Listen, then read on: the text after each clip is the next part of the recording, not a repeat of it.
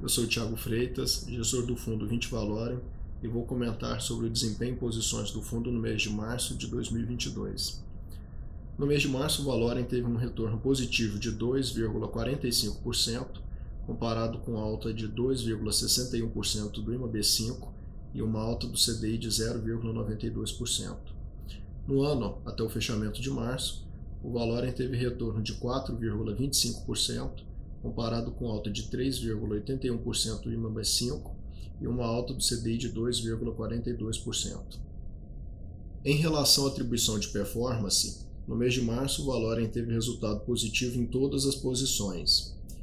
Ganhou na posição tomada em juro nominal, ou seja, comprado em taxa de juros. Também teve resultado positivo na posição tomada em frade de cupom cambial e comprada em títulos públicos ligados à inflação com duration mais curta. Seguimos confiantes com nossas posições em função desse cenário de inflação mais pressionada, tanto no Brasil quanto no restante do mundo.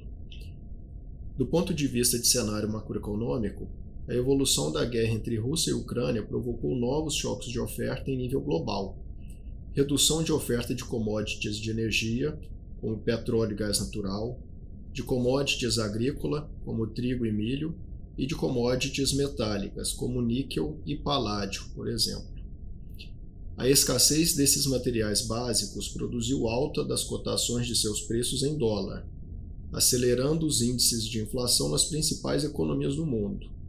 Fazendo frente a essa inflação mais persistente para evitar seu espalhamento na economia, o Fed, isto é, o Banco Central dos Estados Unidos, promoveu a primeira alta de um ciclo que provavelmente será mais rápido e mais intenso do que previamente esperado. Por outro lado, no Brasil, o Banco Central comunicou a intenção de finalizar o ciclo de altas da Selic na reunião de maio. Apesar das recentes leituras do IPCA ainda alto, o Banco Central precisa dar tempo para que as altas já feitas ao longo dos últimos 12 meses façam efeito na economia. Interessante notar que, com a taxa de juros em um patamar já bastante elevado, voltou a relação entre câmbio e termos de troca, ou seja, a elevação dos preços das principais commodities da balança comercial brasileira contribui para a apreciação do real. Em termos de posição, durante o mês, a carteira foi levemente alterada, de modo a contemplar nas posições a comunicação do Banco Central de que o ciclo de alta da Selic se aproxima do final.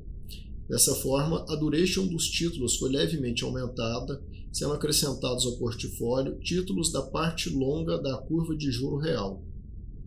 Completa a parcela de renda fixa uma posição tomada em inflação implícita do meio da curva e outra posição tomada em inclinação de curvas de juros.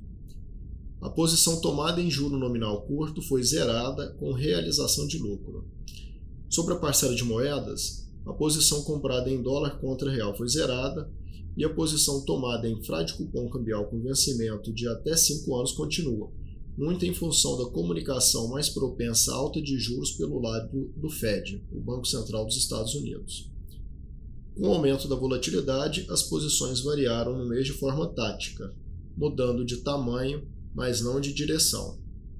É isso, eu sou Thiago Freitas e esse foi o podcast sobre o desempenho do Fundo 20 Valorem para o mês de março de 2022. Até a próxima.